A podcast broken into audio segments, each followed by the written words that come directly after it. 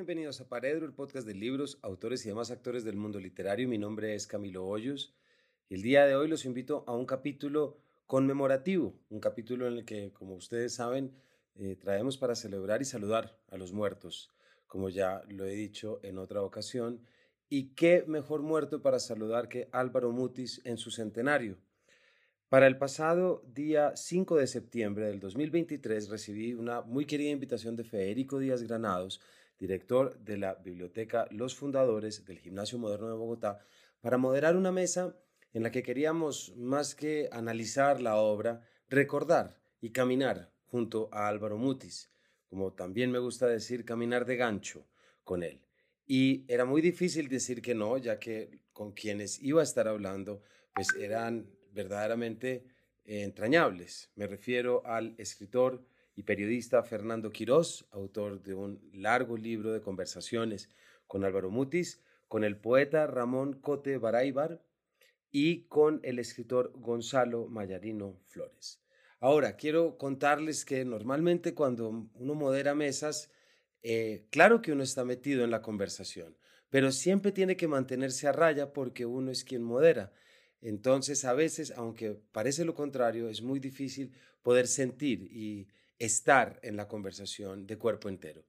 Para esta fue absolutamente mágico, en la medida en que me sentí sentado en la sala de una casa de cualquiera de los tres eh, invitados, charlando sobre Álvaro Mutis de una manera cálida, entrañable y cariñosa y muy íntima. El público no fue mucho, pero eso fue lo de menos porque se estaba creando esta imagen y yo estaba convencido que en cualquier momento Álvaro Mutis iba a salir de la oficina de Federico, que queda justo detrás del escenario, iba a salir de la oficina y nos iba a abordar y acompañar en los sofás en los que estábamos sentados con su grande y sonora voz. Y creo que eso muestra el nivel de cariño que se llevó durante la conversación, por lo que me place muchísimo compartirla y por supuesto saludar desde aquí a nuestro muerto Álvaro Mutis. Álvaro Mutis nació en Bogotá en 1923 y murió en Ciudad de México en 2013. Es uno de los grandes creadores de la literatura hispanoamericana. A lo largo de su carrera recibió, entre otros, el Premio Nacional de las Letras 1974, el Premio Nacional de Poesía en el 83, el Premio Javier Villaurrutia en el 88, el Prix Médicis Étranger en el 89, el Premio Príncipe de Asturias de las Letras en el 97, el Premio Reina Sofía de Poesía Iberoamericana del 97 y el Premio Cervantes de 2001. Entre su extensa obra se destacan Diario de Lecumberri, que aquí leímos, eh, por supuesto los libros de relatos La mansión de Araucaíma y La muerte del estratega, y todo lo que es Macrol el Gaviero entre sus novelas, pero también su poesía reunida en Suma de Macrol el Gaviero. Así que, sin mayores preámbulos, les damos la bienvenida a un capítulo en el que saludamos a Álvaro Mutis. Bienvenidos. A recordar a Mutis, querido Gonzalo, Fernando, Ramón y Camilo.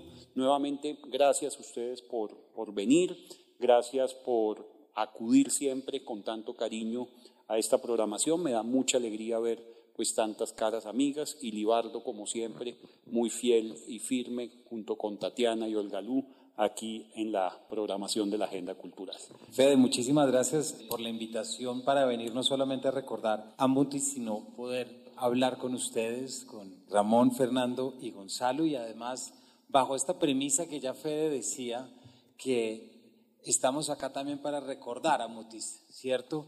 Y hay una, hay una figura que era con la que yo les quería proponer. Hay una figura que a mí me gusta mucho de Cortázar, ya veníamos hablando ahorita de Cortázar, pero Cortázar tiene un libro que es muy poco leído que se llama Imagen de John Keats, en el que él habla de cómo, y son además 450 páginas de un homenaje personal que le hace a Keats, y dice, aquí lo que yo me pretendo, lo que yo me propongo, es más que pensar a Keats, es caminarme de él de gancho y poder caminar la calle con él de gancho. Y me recordó mucho también algo muy bonito de alguien que yo sé que es muy querido acá y en esta casa, y es eh, William Ospina hablando. Aquí venimos más a sentir a Humboldt que a pensar en Humboldt. Entonces yo quiero proponerles que vengamos a sentir más a Mutis, ¿verdad? Y sentirlo al lado bajo esta idea de caminar con él de gancho. Entonces, agarrando un poquito de eso, quisiera arrancar precisamente que pudiéramos generar esta imagen del Mutis que ustedes tienen. Entonces me atrevo y quiero preguntarles, si tuvieran la oportunidad hoy precisamente de caminar de gancho con Mutis, ¿sobre qué hablarían? ¿Qué le preguntarían o qué le contarían? De muchos temas, de muchos temas. Te voy a decir uno que se me ocurre que fue un tema recurrente cuando, cuando estuve, eh, yo viví en Madrid muchos años y coincidió con la publicación de eh, la saga de Macron el Gaviero, de manera que Álvaro empezó a ir a Madrid, yo creo que en el 86, en el 86 publicó La Nieve en Almirante, si no estoy mal, y ahí en adelante. Y entonces, del 86 como hasta el 90 y pico. Y siempre iba eh, mucho a Madrid, nos veíamos mucho, pero íbamos al Museo del Prado. Entonces, ahí contesto tu pregunta. ¿De qué hablaríamos? ¿Sí? De pintura. Con Álvaro fuimos muchas veces al Museo del Prado a ver, por supuesto, a Catalina Micaela y eh, también a su querido Velázquez, a Zurbarán. Eh, pero era muy curioso porque antes de, llegar al, cuadro de Catalina Micaela de, Sánchez Coello había que pasar por una sala del barroco eh, italiano, entonces uno tenía que pasar por, por Tiziano y por Tintoretto. Entonces, perdón con las aquí presentes, yo sé que es políticamente incorrecto, pero somos amigos y estamos en familia y estas cosas yo creo que se pueden decir. Me decía Álvaro, vamos a hacer el tour de las tetas, Ramón. Y entonces, ¿por qué? Porque para llegar a Sánchez Coello primero teníamos que ver un Tintoretto que tenía una virgen con un seno desnudo, el derecho, ¿sí? En la, pared opuesta había otro que era también de Tintoretto, que estaba el seno izquierdo descubierto, ¿no es cierto? Y uno pasaba a la siguiente sala y estaba eh, un Tiziano con los dos senos descubiertos. Entonces decía, vamos a hacer el tour de las tetas y efectivamente llegamos hasta allá, ¿sí? a ver a Catalina Micaela y lo que Muti sabía, pues por supuesto de historia, pues no tiene, no tiene nombre. Entonces, ¿qué me gustaría volver a hablar de pintura con Álvaro. Fernando, muchas gracias, Ramón. Camilo, pues a mí me gustaría poder caminar con él por esos caminos de, de Coello, que tanto lo, lo emocionaron siempre y que, y que le salvaron la vida, de alguna manera, cuando se quedó sin, sin ese reino que era Europa. Y me gustaría preguntar, me gustaría hablar con él de la muerte, que siempre le, siempre le produjo, pues como a casi todos, eh, una curiosidad enorme y se convirtió como en una, en una especie de atracción para, para lo que escribía, no, no evidente, pero, pero me gustaría hablar con él de eso y preguntarle qué fue lo que se encontró del otro lado. Yo le preguntaría, ya ves, por mi tío Víctor. Mi papá no era el amigo original de Mutis, incluso generacionalmente no da, ¿cierto, Ramonetti? El amigo era el tío Víctor. Yo nunca vi a Víctor, como no fuera yo de un año, de dos años. Yo le preguntaría cómo era Víctor en esas excursiones que hacían a las 10 de la mañana por el Parque Nacional tomando Ginebra Boutique. ¿Sí? Eventualmente esas cosas mataron a Víctor. Pero a Mutis lo hicieron más fuerte. El todo es que al morir Víctor, pues Mutis acogió a mi papá, ¿sí? Y mi primera relación con el nombre Álvaro Mutis es de culillo y de terror, porque Mutis iba a la casa cuando yo era chiquito y me despertaba, entonces yo salía a la sala y me agarraba así, me daba besos, era muy miedoso. Además, Mutis era muy grande, era, haga de cuenta usted, un armario de señor. ¿sí? Y era muy cariñoso, ¿sí? Las manos así siempre temblorosas y se reía así. Entonces, mi primera relación con él es de miedo, de despertarme en la cama, de oír unos señores tomando trago en la sala, salir chiquito en calzoncillos y mutis, alzarme así y darme besos por todas partes. Eso lo, evocaría y lo recordaría con él, pero le preguntaría cómo era Víctor Mayarín. Eso me da mucha ilusión, saber cómo era en esas excursiones que hacían por el Parque Nacional, bebiendo Ginebra Boutique a las 10 de la mañana. Muchas gracias, Gonzalo. Bueno, ya que, ya que trajimos y evocamos a, Mutis, em, fuera del camino de gancho, y no es, no, no es para que sea una pregunta capciosa, pero me interesa mucho saber para ustedes con qué palabra acaba de aparecer Álvaro. Es decir, traes, traes esto, ¿qué palabra te queda? de esto, Ramón, Fernando y Gonzalo? ¿Qué palabra te representa muy bien esa presencia y ese recuerdo? Uy, Álvaro siempre decía, el calificativo que le daba Álvaro a las cosas siempre era que algo que le gustaba era entrañable. ¿Sí? Este es un libro entrañable, tengo una amistad entrañable, hay un lugar en, este, en, Amberes que es absolutamente entrañable, en este bar he pasado momentos entrañables. Y justamente eh, es una palabra que, no se usa mucho y Muti la llenaba de sentido, porque efectivamente eh, cuando uno estaba con él, como llenaba los espacios, como estaba diciendo Gonzalo, con esa voz, impresionante, ¿no? Eso sí, todo el mundo se quedaba eh, parado porque llegaba Álvaro y hablaba o se reía. Y él era capaz de volver cualquier situación normal en algo extraordinario, ¿sí? Entonces, la gente, si él daba lo mejor de sí, sacaba lo mejor de cada uno, ¿sí? El mejor cuento, y uno estaba eh, locuaz, eh, divertido, y entonces como que hacía que efectivamente momentos como transitorios en alguna cafetería o algo así fueran efectivamente entrañables, ¿sí? Porque cada uno daba lo suyo. Álvaro era un relacionista público, pues como, como, se, como se sabe, pues en, varias empresas aquí en Colombia y pues por supuesto también en, México. Tenía ese don de gentes tan extraordinario que, que hacía que los momentos más eh, sencillos y más eh, eh, banales, futiles, fueran maravillosos. Yo recuerdo que también lo acompañaba, Ramón, acompáñame a comprar un saco, un saco al corte inglés.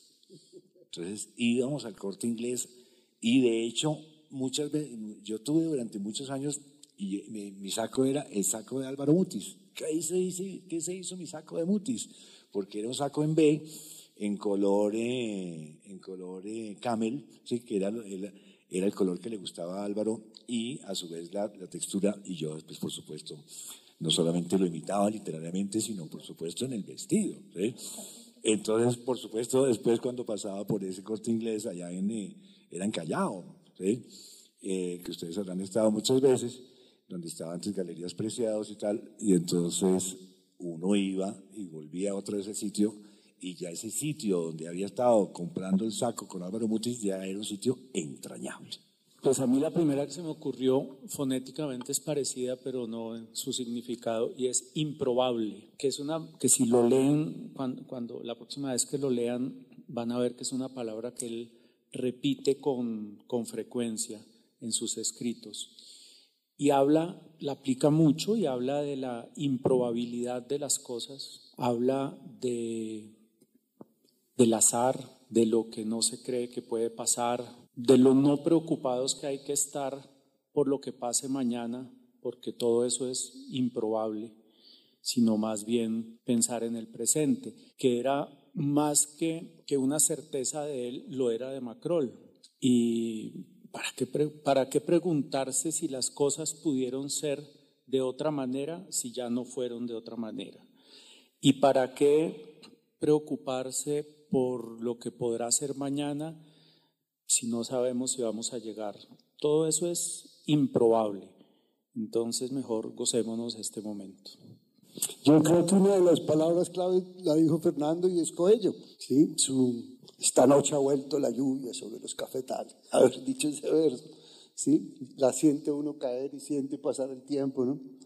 Y él decía siempre, yo no soy más que un tipo que echa en falta, que está nostálgico por el Tolima, eso es muy bonito. Otra palabra es caravanzari, el de uno de los libros, que es una palabra muy bella.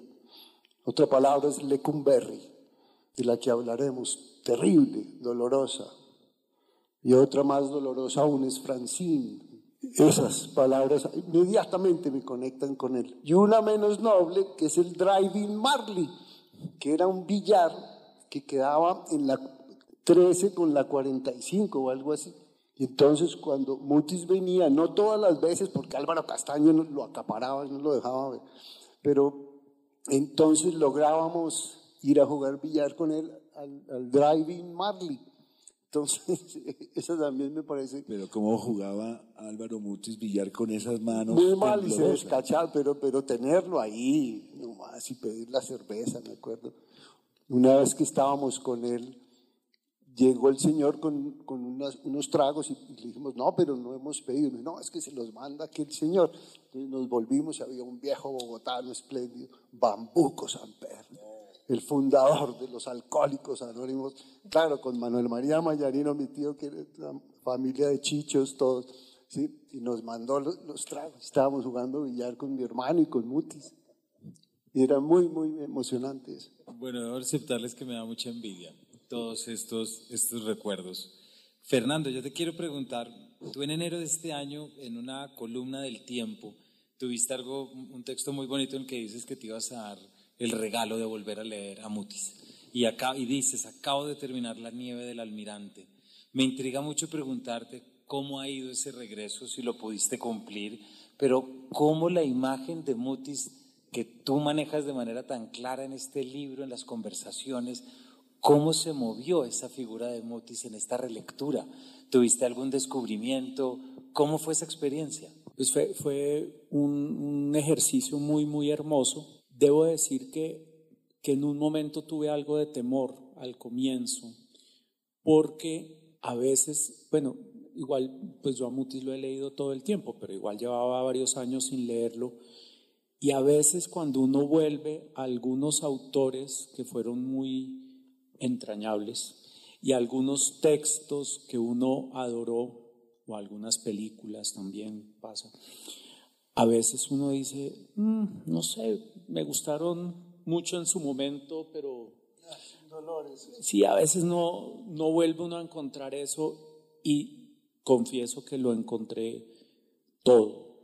No solo encontré toda esa magia que, pues, que, que me hizo enamorar de Mutis muy, muy pronto, sino que además fue un ejercicio muy lindo porque fue como volverlo, es como si más que leer esas novelas lo estuviera oyendo otra vez en su estudio de la casa de, Ciudad de México, donde estuve pues dos semanas eh, haciéndole la larga entrevista para, para el libro. Y fue como, como, como oírlo, como tenerlo muy cerca. Eh, al leerlo de alguna manera oía su voz y las carcajadas que asustaban a Gonzalo y fue, fue muy hermoso. Eh, y volví a encontrar, digamos, como esa profundidad en la, en la mirada del, del alma humana. Y es, es fascinante. Yo creo yo creo que vale la pena volver a Él, volver a Él con frecuencia porque cada vez puede uno encontrar referencias a la vida, a la muerte, al alma, a la poesía más profundas. Fernando, ¿y cuál es ese momento de esas dos semanas que más recuerdas? Que no haya quedado escrito de pronto, pero cuando piensas y traes esas dos semanas, ¿hay algún ¿Hay algo que, que, sale y que se conserva? Algo que...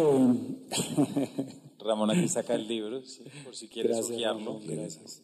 Me acuerdo, hay algo que, que recuerdo todavía con pudor y es que me entregó, él escribía en su máquina Smith Corona y me entregó el manuscrito de Tríptico de Mar y Tierra y me dijo, léetelo estos días que vas a estar acá y de paso me, me me dices cualquier cosa y mata personajes, eso le sobrar mucha gente y bórrale palabras, haz lo que te dé la gana con eso. Y me lo entregó con un desprendimiento total. Yo me llevaba eso por las noches, empezaba a leerlo con un respeto y claro, pues era un manuscrito en el que pude encontrar eh, alguna palabra eh, a la que le faltaba una letra o algo, y con un lápiz ponía un puntico en el borde de la... Y él me decía, haz lo que quieras con eso. Eso fue, eso fue muy hermoso porque también hablaba como de su, de su desprendimiento, de su... Él decía, mis novelas, si uno, si uno las analiza, con todo el tema de las estructuras literarias y eso, eso no tiene estructura de novela, eso son otra cosa. pues también, pero le importaba un carajo, como debe ser. ahora me acabo de acordar de otra cosa que me llamó mucho la atención y es, un día fue a alcanzar en el, eh, un ejemplar de alguno de sus libros que me iba a entregar y abrió un closet que tenía ahí en el, eh, en el estudio y había como 15 camisas iguales. Y yo le dije, ¿y eso? Me dijo, ah, no, maestro, eso fue lo mejor que aprendí en la cárcel es que uno no se preocupa por cómo se va a vestir. Allá uno se vestía todos los días igual. Y yo dije, esto es lo mejor que me voy a llevar de Lecumberri. Y se compró 15 camisas iguales, 15 pantalones iguales y todas las mañanas se, se vestía igual. Excepto pues si tenía algún evento por ahí extraño en otro lado, pero eso me llamó mucho la atención. Fernando, gracias. Lo iba a hacer más adelante, pero ya Gonzalo, tú trajiste la palabra y creo que la palabra Lecumberri es una palabra que es importante traer y, acá. ¿Cómo, ¿Cómo ha sido esa experiencia para ustedes que lo conocieron, que lo leen y que lo leyeron, eh, tan traumática como tú dices, tan inesperada, eh, muchas cosas? ¿Cómo, ¿Cómo pervive ese episodio dentro de la obra y el recuerdo de, de Mutis?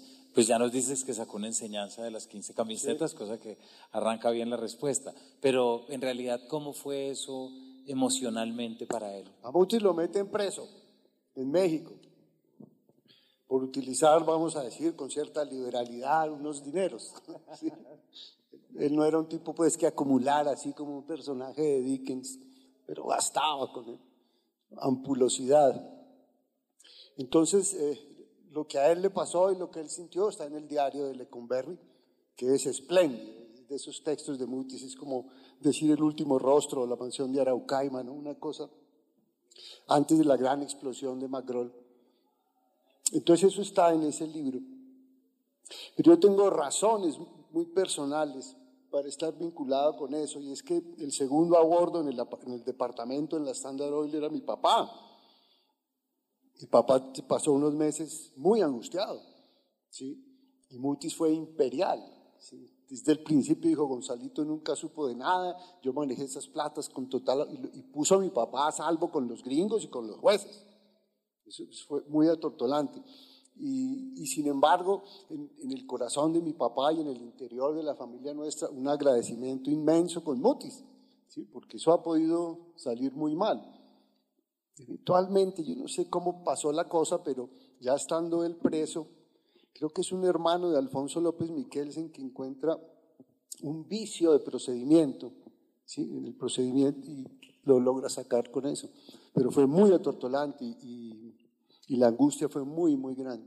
En lo personal, mi papá se pasó tres o cuatro meses al borde de que lo encararan también. Y muchos lo puso a salvo desde el comienzo. Dijo, Gonzalito, no tenía nada, nada que ver.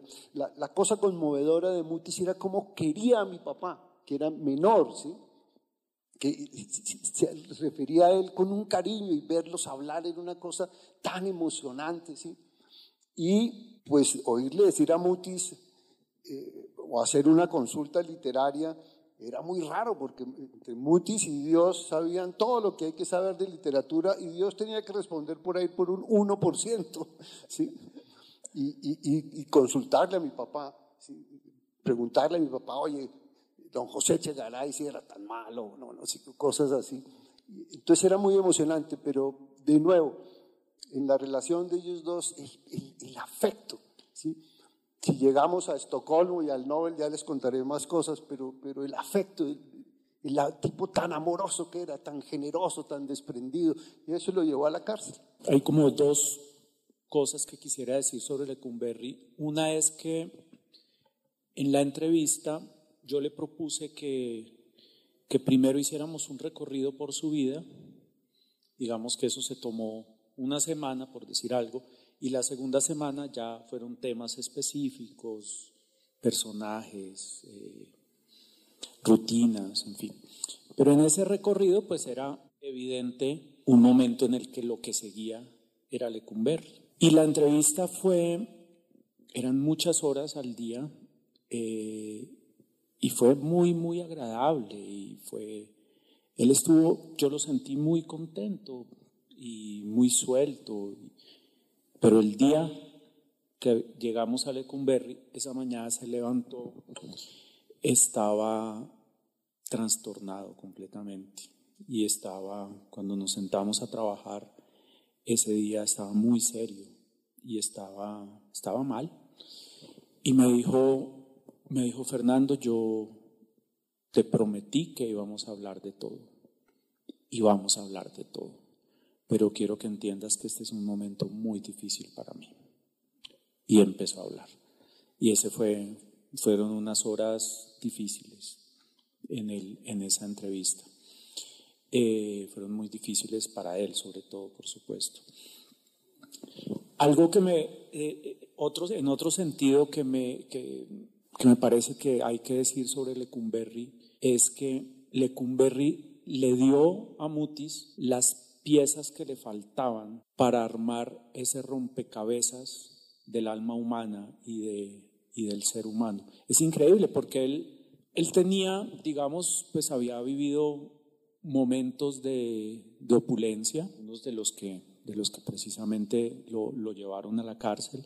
Era un viajero impresionante por razón de su trabajo y también, bueno, eh, tenía el elemento infaltable del mar, que era pues como la, la gran fascinación, los puertos, el mar, los barcos. Tenía el trópico, tenía Coello, tenía ese mundo femenino que él dice que empezó a conocer, digamos, con hondura en, eh, en esas mujeres en las que está inspirada Flores Teves, por ejemplo, las mujeres de, de, esos, de, esos, de esas tierras cercanas a la línea. En fin, pero le faltaba, digamos, fue, no debió ser agradable, por supuesto, pero si uno lo mira desde la poesía y si uno lo mira ahora, pues fue un regalo maravilloso que le dio la vida para, para que él pudiera, él, eso fue determinante en su obra, determinante. Totalmente cierto, comparto lo que dices, Fernando, porque pasó, digamos, de, la, de la poesía, escribió el estratega, ¿no es cierto?, en, en Lecumberri, escribió el, eh, el diario de Lecumberri y eh, se dio cuenta que era que la, que la poesía decía unas cosas y la narrativa podía decir otras, y él tenía tanto que decir que efectivamente empezó, como dices tú, a armar ese rompecabezas. Y, eh, y le permitió, realmente fue como el pistoletazo inicial, dijo, ah, yo sí puedo. Y partiendo de algo muy muticiano, de la desesperanza, de la desolación, de, ya hablaremos pues de Magrol, por supuesto, que son los personajes como todos muy, muy magrolianos, ¿no? Hay una, hay una escena de personaje que muere por haber consumido el tecate balín, ¿no es cierto? Que era la heroína mezclada con la cal. Y entonces efectivamente muere y muere, y cuando, cuando este personaje de la cárcel muere, amigo de, amigo de Mutis, dice Álvaro en un momento dado que le ponen en un pie a modo de, de, identificador, de identificador, que se llamaba, que se Pedro Pérez, no sé, Pedro Pérez, y eh, le decía, eh, abajo había una cosa que dice, libre por defunción, que eso es brutal, libre por defunción. O sea, uno se ríe, pero no deja de ser patético.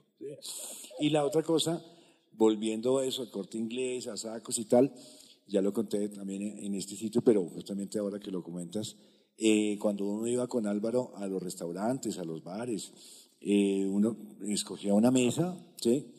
Y él siempre eh, decía, no, Ramón, yo no me hago ahí. No, no, viejo, esa es la otra, viejo. No, viejo, yo no me hago ahí, yo no me hago ahí. Sí porque eso aprendí en Lecumberri, que uno nunca le debe dar la espalda a la puerta de entrada. Eso lo aprendí en la cárcel. Y entonces efectivamente cogía y se sentaba así como grande, como si estuviera vigilando la entrada, como si alguien fuera a asesinarlo, ¿no es cierto? Entonces, él nunca le daba la, espalda. Ramón, gracias. Justamente mencionas algo que te quería preguntar. Y es esto que, tiene la obra de Mutis y que ahorita tanto se habló en, tantas cosas, pero es ese cambio eh, del lenguaje de la poesía a la narrativa. Y ya aquí acabas de dar una puntada sobre eso, ¿cierto? porque normalmente ocurre al revés, ¿cierto? Pero aquí hay una necesidad de un cambio y de una búsqueda. Eh, tú en cuanto poeta y todo, Ramón, por supuesto, pero ¿cómo ha sido tu diálogo con, con esa poesía y con esa narrativa? Es decir, ¿cómo ha sido tu intercambio personal con el tiempo, entendiendo esos dos lenguajes y esa misma esencia, digámoslo? Sí, mira, yo, sé que va a sonar bastante pedante, pero tengo que decirlo. Eh, Mutis decía que él era feliz cuando leía Cervantes. Ya me pasa exactamente lo mismo con Mutis. Yo soy feliz cuando leo a Mutis. Desde que empecé a leer a Mutis a los 16 años, después cuento cómo lo conocí en la casa aquí de Gonzalo, eh, me ha producido una enorme felicidad. Ahora que tú estabas comentando de esa relectura de La nieve del almirante, a mí también encontrarse con algo de mayor extensión de Mutis eh, me dio una enorme felicidad ¿sí? Y me sigue produciendo una gran felicidad porque los mismos elementos de la poesía de Mutis están en su narrativa, ¿no es cierto? ¿Cómo son los versos de Mutis? ¿sí? Los versos de Mutis, muchos de ellos, pues por supuesto Gonzalo lo sabe perfectamente, son versos salmódicos, son versos amplios, anchos, que incluso en la tipografía, cuando están los tipógrafos, no saben cómo cortar ese verso porque se respira se, en moirología, eso no saben cómo, cómo poner, cada, cada editor tiene una manera distinta de poner esos versos, ¿sí? O cardo detenido. Entonces, eh, tiene, eh, tiene ese mismo lenguaje, ese mismo timbre, ese mismo tono, pero con esas minucias cotidianas y a su vez con un detenimiento propio en el paisaje particularmente, ¿no es cierto? En, lo que estabas diciendo, el borde de, la línea, pero es una especie como de, de, eso me encantaría realmente hacerlo, hacer una exposición de los pisos térmicos en Álvaro Mutis. Sería extraordinario y sería una exposición bellísima y efectivamente con las plantas de su querido tatara, tatara, tatarabuelo, ¿no es cierto? De José Celestino Mutis. Entonces, porque está todo puesto de manera tan organizada y a su vez, ¿por medio de qué? Por medio de este personaje maravilloso que si ya es extraño que, ojo con esto, si ya es extraño que la poesía tenga un personaje, estamos hablando de una rareza, es mucho más raro que un personaje de la poesía funcione en la narrativa. O sea, eso va en contra de cualquier sentido común. Y resulta que funcionó. Entonces, eh, se encuentra uno esa misma atmósfera, esas mismas frases de Magrol maravillosas, esas especies de reflexiones, como estos aforismos, como casi como de Gómez Dávila, entonces unas cosas totalmente como sorprendentes, que uno como eh, no, se, no se siente abandonado por la poesía, ¿sí? y se siente cobijado por la narrativa. Y sobre todo que Magrol dice y hace, uno lo ve, ¿sí? uno lo ve en... Eh, en, muchas facetas. De hecho, hace poco me pasó. Fue, nada, eso fue hace seis meses. Estaba en Quibdó. Estábamos en Quibdó con Cristian eh, Valencia, un escritor, un periodista, con eh, Claudia Gallego, y habíamos dado una vuelta, que estábamos como en una van chiquitita, y de pronto paramos en un semáforo y vi a Magrol. Lo vi. Yo siempre voy buscando Magroles por la vida me los he encontrado. Este tiene el pelo como de magrol, este caminadito magroliano, ¿no es cierto? Eh, en, el, eh, en, el, en, el, cuento este de Poyenza, eh, dice que, que Magrol fuma pipa, una cosa extraordinaria, ¿sí? Óyeme, y de pronto estamos en Quibdó, que ya se podrán imaginar cómo es Quibdó, pero es peor de lo que se imaginan, ¿sí? Pero es una belleza, es una cosa extraordinaria, es una, es una ciudad muy, muy, muy bonita, muy pujante, y en un semáforo en rojo estaba Macron. ¿Cómo es Macron? Pues como se, se imagina cada uno su propio Macron, ¿sí? Con el pelo como canoso, con la nariz así como, como de, judío, como temeroso, pero al tiempo con unos ojos alertas. Y yo me quedé absolutamente clavado y yo no pude decirle a Cristian, Cristian, ahí está Macron ahí está Macron. Sí, yo me quedé como, y efectivamente cuando ya le iba a decir, ya arrancamos y Macron se fue. Entonces yo creo que es, Eso es como, como esos personajes que, que, que dicen que están vivos en una isla. Marilyn Monroe, ¿cómo se llama este? Los actores famosos, ¿no? Y yo creo que en esa isla está Magrole Gabriel. Qué bueno, Ramón, muchas gracias.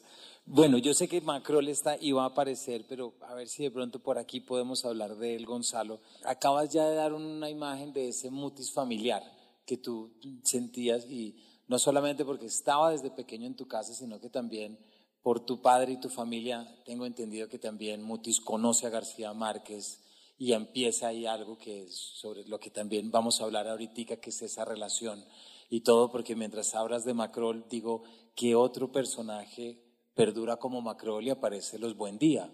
Es decir, es como, eh, ¿qué nos vamos por Aureliano o por, o por, Macrol? Y creo que hay mucho que hablar, pero me interesa mucho, y ya mencionaste tú un poquito Estocolmo, entonces me gustaría que nos contaras un poquito de ese recuerdo de lo que es eh, Mutis, pero también con esa variable importante que es García Márquez. Y bueno, y ya la siguiente pregunta hablaremos de la relación, pero ¿por qué no nos cuentas un poquito de eso, lo que supuso y cómo lo recuerdas? Primero te cuento cómo dejé de escribir poesía y de imitar a Mutis, como hacíamos todos, y me puse a hacer mis novelitas, que buenas o malas se las dejo a Mutis, porque me di cuenta yo no puedo seguir por la vida imitando a Mutis, ya voy a cumplir 40 años, no puede ser. Y eventualmente pues dejé de escribir la poesía y me embarqué en la trilogía Bogotá. Pero lo bonito de eso es como Mutis, una vez que le mandé los poemas, me contestó, ¿sí? dándome pistas. Él no me iba a decir, no, mi hijo, no. Sí me dijo, Gonzalito, querido. Me puso así, tengo la carta. Recuerda lo que dijo nuestro santo padre Neruda. Dios me libre de inventar cuando estoy cantando. Y al final me pone, y recuerda siempre, mi hijo, ¿sí? Que la poesía es como manejar ácidos letales. Entonces dije yo, ese tipo, ya, ya entiendo el mensaje, adiós a la poesía. La cosa es que en una de esas excursiones eh, por el Parque Nacional, ahora con mi papá, ¿sí? Eh, mi papá dejó caer en la conversación que no conocía el mar. Entonces muchos dicen, pero ¿cómo? Gonzalito, no conoces el... Nos vamos para el mar ya. ¿Sí? Entonces, en ese momento él era el director de Relaciones Públicas de Lanza, la agencia de viajes, llamó y dijo, me preparan dos pasajes que me voy con... Y se fueron en uno de esos... ¿Sí? Y allá llegaron a Cartagena. Y Gonzalito, mira el mar, dijo, mira el mar papá lo vio y quedó pues muy emocionado y todo eso. Entonces mi papá le dijo, pues te voy a corresponder y te voy a presentar un amigo costeño que tengo aquí, que, trabaja aquí en un periódico. ¿sí? Y fue y le presentó a García Márquez. ¿sí? De la, de la, relación de ellos dos y de la amistad, pues cuánta cosa bella se puede decir. ¿sí? ¿Sí? Baste decir que estuvimos con Gao en Estocolmo y que Mutis estaba. Y Mutis recuerda esa noche en Boca Grande, porque además se desató una tormenta poderosa, ¿sí? Mutis, claro, inventó una mitología alrededor de eso. Dijo, ya se veía que esos relámpagos ¿sí? traían todo el ciclo de García Márquez y nuestra amistad que hoy fructifica aquí en el norte, pues todas esas cosas que inventaba Mutis. Pero es muy emocionante pensar que, que eh, mi papá le dije, te voy a presentar a un amigo costeño que tengo aquí, y era García Márquez. Y hacíamos mal en no mencionar a García Márquez porque es tremenda presencia en la, en la, en la vida y en la obra de Mutis. No se les olvide que Mutis estuvo en México, siempre, siempre, pues iba y venía, lo que sea, pero, pero de los colombianos que estaban allá, pues Gabo y Mutis, ¿sí? Yo creo, esto ya es muy personal, que al final, al final del final, los dos grandes, grandes amigos son ellos dos. eso es lo que yo creo. Yo creo que, eh, la cosa mexicana influía, ¿sí? seguramente el, estar allá. Pero yo creo hoy en día que, a lo mejor me van a regañar por esto, pero yo creo que el amigo que Mutis más quería en los últimos años de su vida es Gabo. Y, para Gabo el amigo que más necesitaba y quería era Mutis. Y estoy dejando por, a un lado a mi papá, ¿sí? y a Castaño. Pero, pero ellos dos, por eso haríamos muy mal no mencionando eh, eh, esa amistad.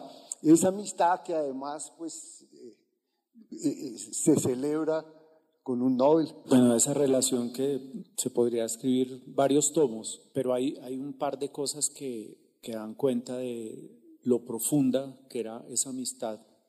O varias cosas. Una, la primera es simplemente anecdótica y es que en la sala de su casa Mutis tenía un, una pequeña, un mueble, una biblioteca pequeña en la que estaban todas las traducciones que, pues, o, en todos los idiomas de 100 años de soledad. O sea, no eran sus libros lo que tenía ahí, tenía los libros de su amigo. 100 años de soledad en, no sé, treinta y pico de idiomas estaban ahí. Es muy bonito. Y tenía una fotografía de muy cerca de ese mueble, pero que ocupaba un lugar protagónico en la sala de su casa, eh, de, de, Gabo, Mercedes, Rodrigo y Gonzalo. Una fotografía en blanco y negro muy linda.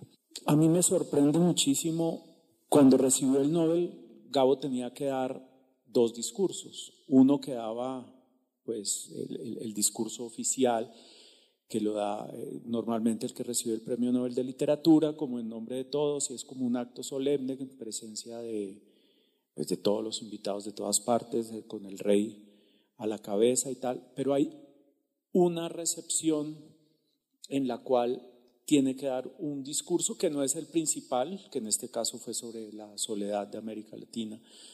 Eh, hay un discurso, un segundo discurso, para un público mucho más pequeño y Gabo no pudo escribirlo. No pudo escribirlo porque él se concentró en escribir el de la soledad, pero además porque desde que desde que anunciaron el premio hasta cuando lo recibió, con todos sus amigos festejándolo, con todos los vallenatos, todas las fiestas y todo, no tuvo tiempo de pensar sino en el principal. Y entonces él, eh, él dijo, yo lo escribo en el avión, en el avión camino a Estocolmo, pero él le tiene pavor a los aviones, entonces no pudo escribir nada. Y cuando llegaron a Estocolmo le dijo a Mutis, le dijo, le toca escribirme ese discurso. ¿Cómo le va a escribir el discurso a un Nobel? Ese pendejadas. Le toca, le toca escribirme ese, ese discurso y le dijo, pero ¿yo de qué lo va a escribir? Me dijo, de algo que usted sabe, y ahí se unen los dos últimos temas, de algo que usted sabe mejor que nadie, de la poesía. Porque de alguna manera también Gabo tenía muy claro que, que pues la literatura independiente de su género siempre, la buena literatura siempre era rendirle culto a la poesía. Eso que dices es totalmente cierto, pero hay una historia de Álvaro absolutamente extraordinaria cuando, cuando, cuando Gabo estaba escribiendo Cien años de soledad. Entonces, Gabo escribía, como era tan amigo de, de, Mutis, pues le pasaba lo que estaba escribiendo. ¿Qué era lo que pasaba? Que Mutis cuando leía esto quedaba tan absolutamente fascinado que se lo entregaba a, a Gabo y se lo contaba, salía a contárselo a sus amigos, ¿sí? pero en palabras de Mutis corregido, aumentado, desvirtuado, y magnificado, de manera que cuando alguien da, esa historia daba la vuelta y volvía a Gabo, la historia era totalmente distinta, pero mejor. Entonces decía a Gabo que le tocaba volver a reescribir, oiga, esto está mucho mejor de lo que yo había escrito. ¿ah? Y entonces eso era gracias a estas hipérboles maravillosas, a esa imaginación desbordada, esa gracia infinita que tenía Álvaro para que efectivamente eh, García Márquez se diera cuenta, oiga, está, está buenísima esta solución, qué sé yo, Remedios de la Bella, entonces llegaba, Remedios de la Bella estaba subiendo, qué sé yo, tranquilamente, y cuando de pronto le volvía el cuento, le contaban a Gabo lo que él había escrito, que había dicho Mutis, era mucho mejor lo que había contado Gabo, lo que había contado Mutis que lo que había escrito Gabo. Bueno, muchísimas gracias. Creo que el tiempo se nos está acabando, entonces hay una pregunta que yo les quiero hacer, porque pues ya queda clara la relación y la amistad. Pero yo me pregunto si me equivoco cuando pienso en esta relación como en esa, en esa coincidencia entre un Mozart y un Salieri. Es decir, me pregunto, ustedes cómo lo ven, pero ¿qué tanto opacó o no, esa es mi pregunta, pues García Márquez Amutis? Porque ahorita cuando tú dices, y yo creo que es lo que Fernando volver a leer, es darnos la oportunidad de leer desde la muerte y desde el tiempo y olvidando muchas coincidencias. Pero quiero preguntarles eso, de alguna manera, ¿ustedes sienten que esa obra de esa contemporaneidad le quitó de alguna manera algo a Mutis a la recepción de la obra? Yo no creo realmente. Yo creo que hubo muchos escritores, conocí varios, creo que sería, creo que no sería eh, decente dar sus nombres, pero conocí muchos que, que se quejaban de, de no haber tenido más fama o mejores ventas por culpa de Gabo. Primero, no era culpa de, de Gabo, que tenía un talento desbordado, era un genio, pero además en el caso de Mutis, es que además eran tan distintos, tan distintos, jamás les importó al uno o al otro y eso fue clave para que mantuvieran esa, esa amistad. Pero yo creo que, yo creo que, que ahí tuvieron muy claras las cosas siempre. Y, y es que no podemos negar que, pues que García Márquez era un monstruo, o sea, impresionante. Y eso lo tuvo siempre muy, muy claro Mutis, sin ningún tipo de problema. Gabo siempre habló con inmensa admiración de las novelas y con arrobo de la poesía. La diferencia es que Gao era un pura sangre de la, de la narrativa y como explican ellos dos, las historias y los cuentos de, de Magrol y en general la, prosa de ficción es hija de, la intuición poética de Mutis. Mutis no era un pura sangre. Claro, una o dos generaciones después de Gao, si no tres, pues sufrieron el haber tenido su canción y su, ¿sí? Pero además en 20 o en 30 lenguas. Es que el, mundo entero estaba escribiendo como García Márquez en los 70s, en los 80s, en los 90s, en 20 o 30 lenguas. Gao, Gao es un tipo gigantesco.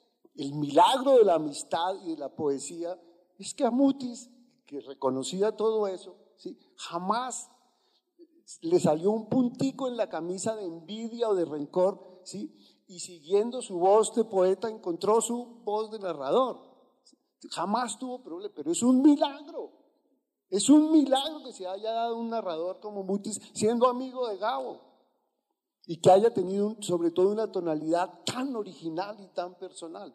Gabo lo miraba con mucho respeto y, y además sin entender muy bien cierta relación que había ahí entre la intuición poética y los recursos narrativos, lo que explicaba ahora Ramonet. ¿sí? Pero, pero Mutis era un tipo de tal hondura, de tal genuinidad, ¿sí? que reconociendo todo lo que era Gabo, digamos que Gabo estaba, pues, es, Gabo es un tipo que se menciona al lado de Cervantes, para empezar. Sabiendo todo eso, siguió buscando su numen y su cosa, y encontró una voz de narrador espléndida y unos personajes espléndidos y unos pisos térmicos, que es una cosa que uno no puede creer, ¿sí? cómo conocía las matas y el olor del musgo y de los corozos, y, ¿sí? y lo encontró desde su poesía, mientras García Márquez era un, pura sangre para narrar, era otra cosa, otro proceso de creación literaria. Sí, mira, hay una, hay una comparación eh, que se puede hacer con dos grandes que estaban en el sur de América, en Argentina, Bioy Casares y Borges almorzaban juntos, desayunaban juntos, iban las vacaciones juntos. ¿Y cuál es la diferencia? Absolutamente toda, ¿sí? Y Bioy es un monstruo, ¿sí? Y Borges es un monstruo y son caminos paralelos y tan absolutamente distintos. Lo mismo pasa con Mutis y con, y con Gabo, ¿sí? Ninguno, como dice Gonzalo, ninguno se opacó, ¿sí?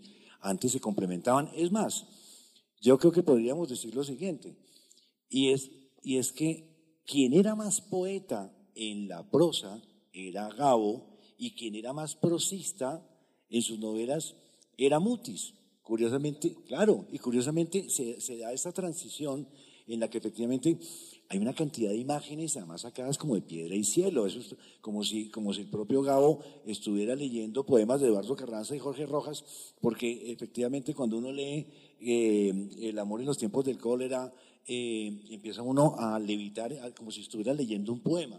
El poema de Mutis va por debajo, ¿sí?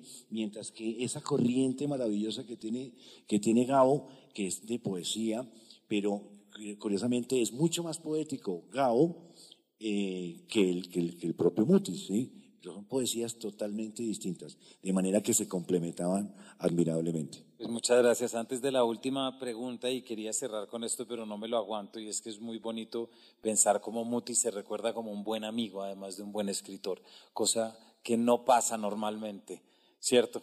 No se suele decir eso de muchos buenos escritores y creo que eso ya es honrarlo eh, muchísimo aquí. Bueno, por último, y por supuesto aquí entra lo que, lo que todavía quieran decir, pero me pregunto mucho ustedes, ¿qué, qué mutis creen que nos depara el futuro? Es decir, estamos, eh, conecto mucho con todo lo de la red, estamos en un momento que estamos volviendo a explorar la sensibilidad del mundo natural, por ejemplo, y pensar que ahorita alguien ha sido capaz de escribir de lo que es la línea, de lo que es Cajamarca y de lo que es el Tolima, es posibilidades, ¿cierto? ¿Cómo creen ustedes, o si es arriesgarse a, cómo va a ser este mutis del futuro? Yo creo que mutis será material para, digamos, grandes cruzadas edificantes y cosas de esas.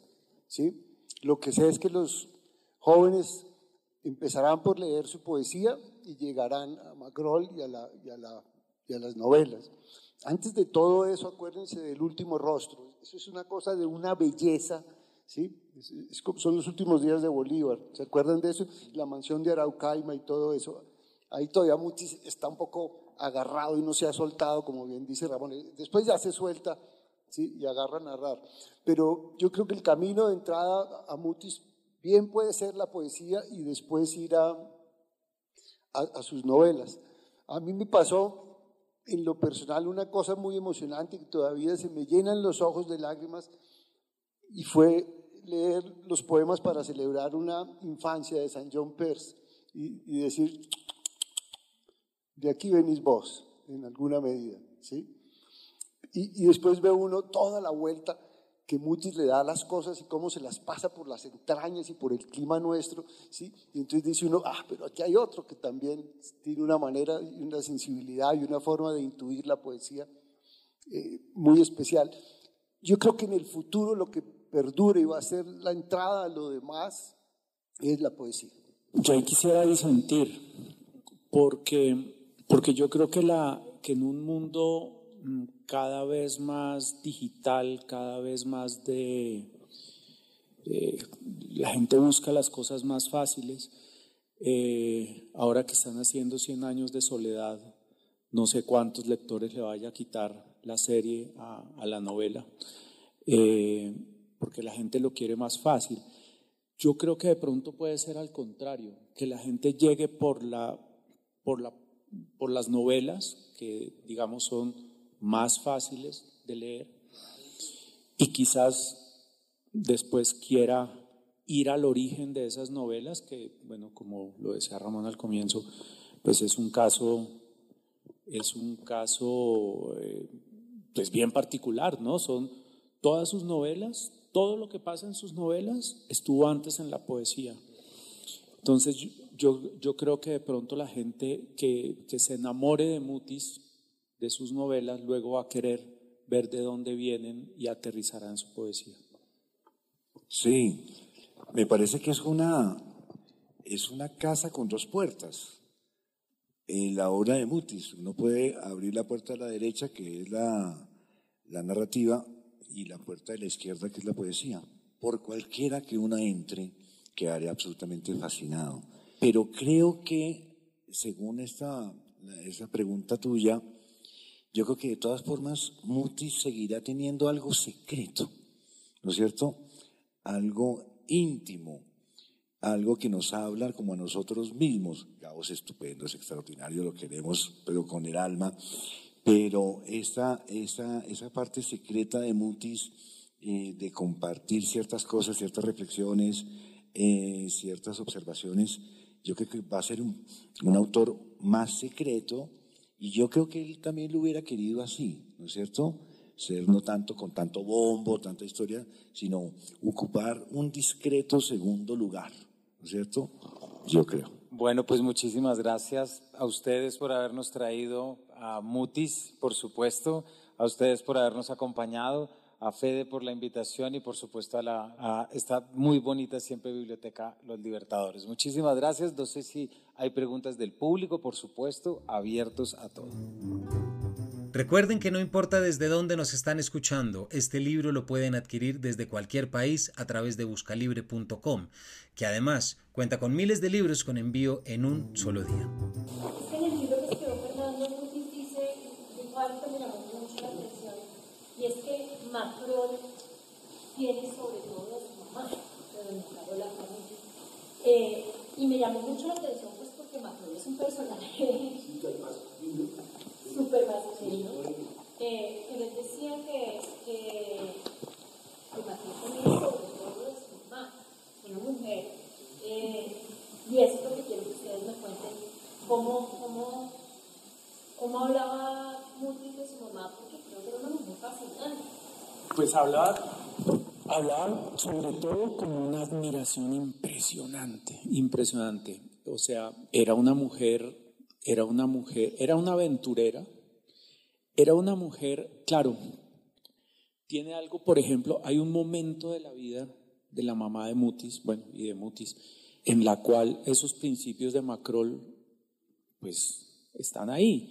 Y es cuando dejan Europa. Es que eso fue muy duro para ellos.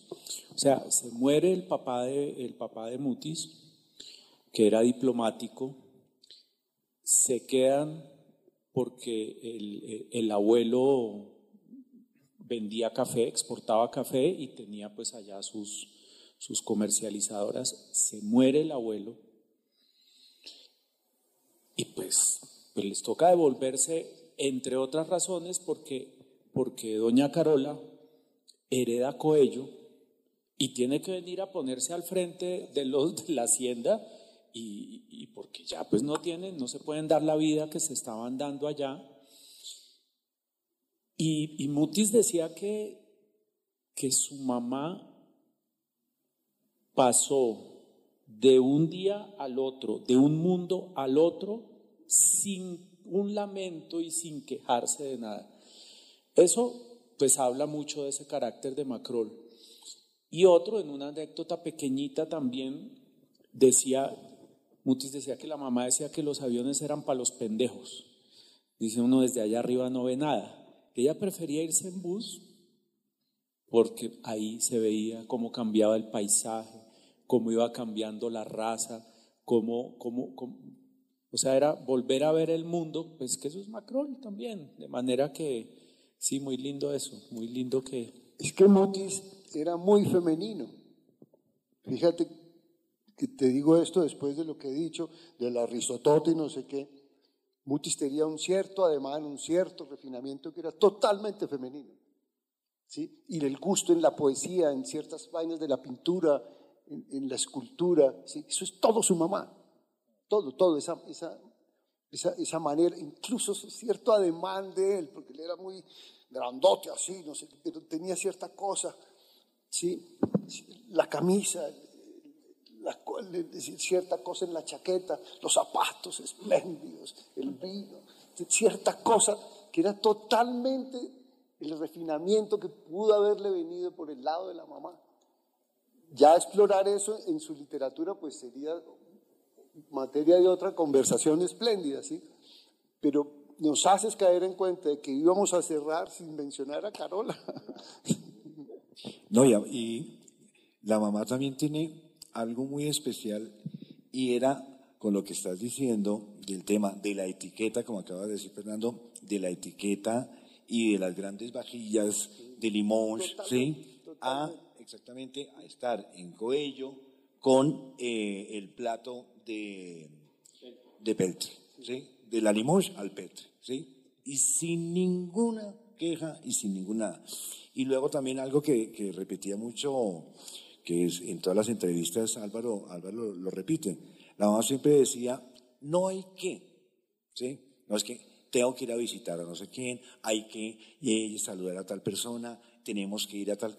La mamá siempre decía, no hay que, haz lo que tú consideres que tienes que hacer, que eso es un rasgo totalmente macroniano.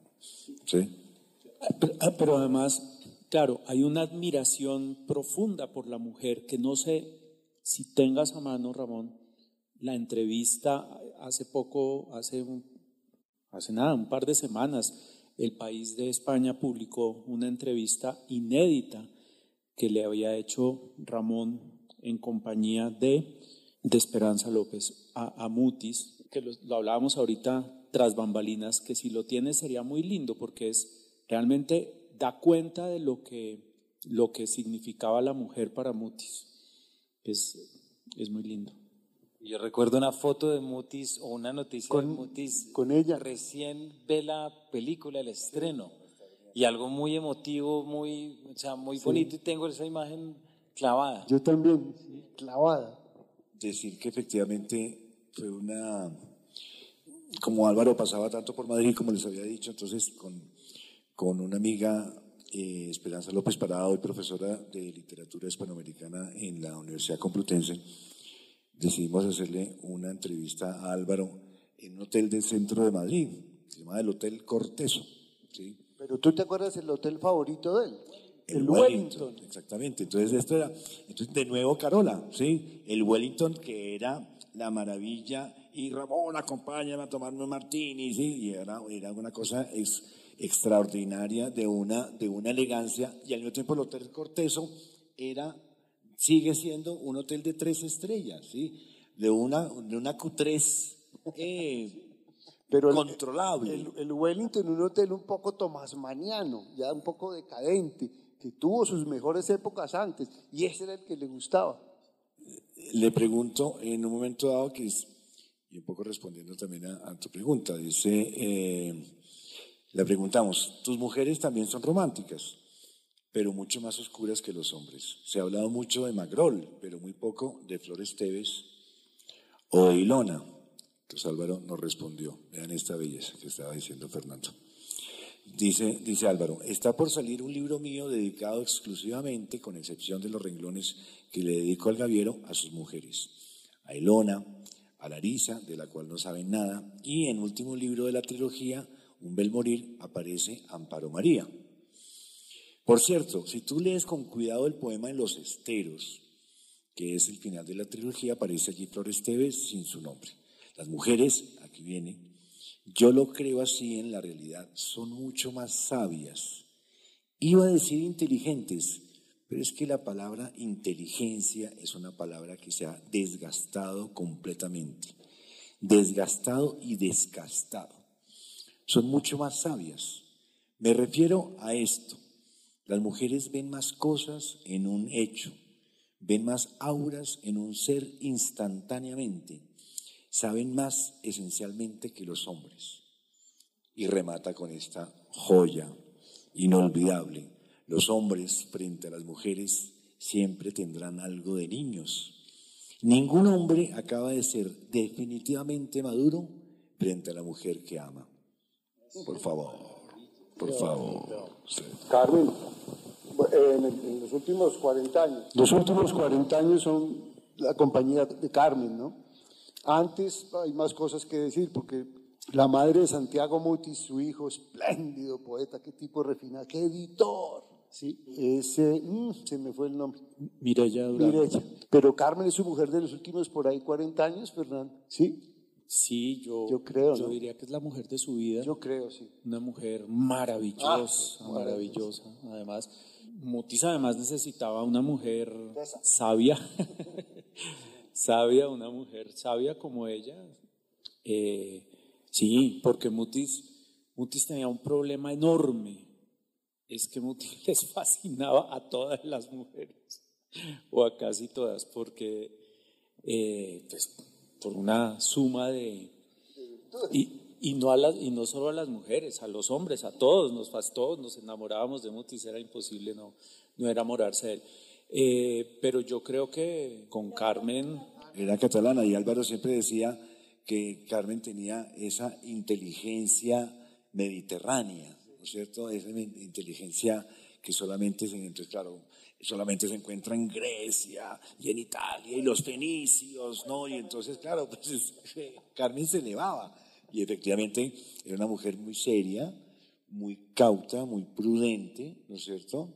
Y Álvaro era pues, el extremo opuesto y lo que dices tú se complementaban eh, perfectamente. Y luego, pues, pasó lo que ibas a hablar de Francine. Cuenta. Álvaro acoge a los hijos de Carmen, que ellos se casan ya pues de 40 años o lo que sea, y sobre todo muere de amor por Francine, por la hija de Carmen. Sí, es que, es que, Fran, es que Carmen enviuda, Carmen enviuda embarazada, lo cual es terrible, de manera, de manera, estaba, ella estaba esperando a Francine, o sea, Francine no conoció a su papá biológico, pero la relación que tuvieron con Mutis, que fue su papá, fue pues, una cosa hermosísima, hermosísima, entrañable. Entrañable. Y Francine se mata en un accidente o se enferma. El cáncer. De un cáncer largo. Eso fue horrible. La última vez. Ahí empezó Mutis. Fue demoledor para se vino abajo. Ahí sí yo lo vi mal la muerte de Francine, que eso debió ocurrir, como en qué año, Fernando. Uy, lucharon y no, 2000, no, 8, 9. Uy, eso destrozó a Mutis. Sí, porque yo una vez estando en México llamé a Álvaro, le dije, Álvaro, yo había publicado una antología de la poesía colombiana en la editorial Visor en Madrid y le llevaba un ejemplar. Entonces dije, Álvaro, quiero eh, visitarte y entregarte una antología. Y me dice, no, Ramón, la verdad estoy pasando un mal momento, eh, Francine, eh, la hija de Carmen, tiene un cáncer terrible y solamente pues en esta casa ya no hay risas, sí, ya no hay alegría, ya se acabó todo. Entonces yo quedé así como muy sorprendido y efectivamente fue una enfermedad muy penosa, fueron como creo que fue un año de cáncer y eso también despedazó, despedazó a Álvaro. Muchos escritores, como decían ustedes, marcados por el lenguaje García. ¿Hay algún escritor colombiano marcado con el lenguaje de Mutis? Uy, qué buena pregunta, qué difícil. Burgos, por ejemplo, ¿sí? Y no sé si en alguna medida, Fer, ¿cómo se llama el paisa que ganó el Rómulo Gallegos? Pero Burgos Cantor, seguro. Una, eh, una inquietud que tengo acerca de cómo es la relación de Mutis con Alejandro Obregón y la relación entre Alejandro Obregón este, este paralelo que él mismo menciona. ¿no? ¿Cómo ven ustedes era un? Porque era García y ¿Tú te leíste el tríptico? Ahí está. Pues primero eran tres necios enormes. eran tres necios enormes. Yo creo que era, yo, yo solo puedo decir una cosa, era tan entrañable Obregón para, para Mutis que se atreve a escribir el encuentro verdadero entre Macro del Gaviero y Alejandro Obregón. O sea, tiene que ser de una profundidad esa, esa amistad y esa admiración, porque Obregón era, era, era otro tipo fascinante, fascinante también. De manera que yo creo que ahí puede, haber muchos elementos también de Macrol en, en Alejandro Obregón. Eh, que además, claro, dijiste algo maravilloso ahora que hablabas de, de Carmen, que también se aplica en el caso de Obregón, y es, para Mutis era muy, muy importante el Mediterráneo y la gente del Mediterráneo. Y es que el Mediterráneo tiene, tiene varios, varios lados y varias caras, pero para él sobre todo esa cosa levantina es fundamental y de alguna manera pues Obregón lo es y tiene y tiene, pues su sangre es totalmente levantina. Sí, era pues una relación extraordinaria con lo que acaba de decir Fernando, pues por supuesto plasmada en ese, en ese, en ese texto. Eh, conocí también, tuve la fortuna de conocer a Alejandro eh, Obregón y hablaba maravillas de Álvaro. Eran, eran exactamente, mira que era mucho más, mucho más macroliano Alejandro que el propio Mutis, en el sentido de que Mutis, si tú lo veías, muy divertido, muy, muy, pero siempre como muy en su lugar. Quien no estaba en su lugar era Macrol. Mientras que Muti, mientras que, mientras que Alejandro era mucho más Macrol, ¿sí? Divertido, salir, había que hacer de todo, acompañarlo. Alejandro era todo, era bastante complicado, pero le, encantaba, le encantaba eh, hacer cosas eh, distintas, coleccionar, eh, hablar, bueno, tiene una memoria extraordinaria. Alejandro recitaba, eh, recitaba y a Baudelaire, pero de memoria, era absolutamente extraordinario. le fascinaba la poesía, le fascinaba la poesía. Entonces, esas conversaciones habrán sido absolutamente pues inolvidables, pues y después está el tema del cuadro que conoces con la, pinto, la pistola y el ojo de, el ojo de, Obregón eh, que salta en pedazos. Pero es tan interesante saber que, que, que se amaron tanto, que se, que, se querían tanto, que de alguna manera eh, perdieron, se perdió Colombia eh, de una trilogía tan extraordinaria, ¿no es cierto? Como eran, como eran estos tres que eh, después, y con una serie de personajes al lado como Germán Vargas, como Alfonso Fuenmayor, ¿no es cierto? Pues como, como tu propio papá, ¿sí? Y Álvaro Castaño Castillo, que era absolutamente extraordinario. Entonces, es un, es, y es algo que también se ve en sus novelas, que es uno de los elementos realmente que cohesionan toda la, toda la, la las empresas y tribulaciones de Gamargura del Gaviero, y no, y no estoy diciendo nada nuevo, es la lealtad, es la amistad, ¿no es cierto? Y justamente eso fue lo que se hizo y lo que estabas hablando tú ahora, Gonzalo, del Nobel, ¿sí? Nadie estaba humillado, uno estaba ofendido, no estaba absolutamente felices celebrando una amistad.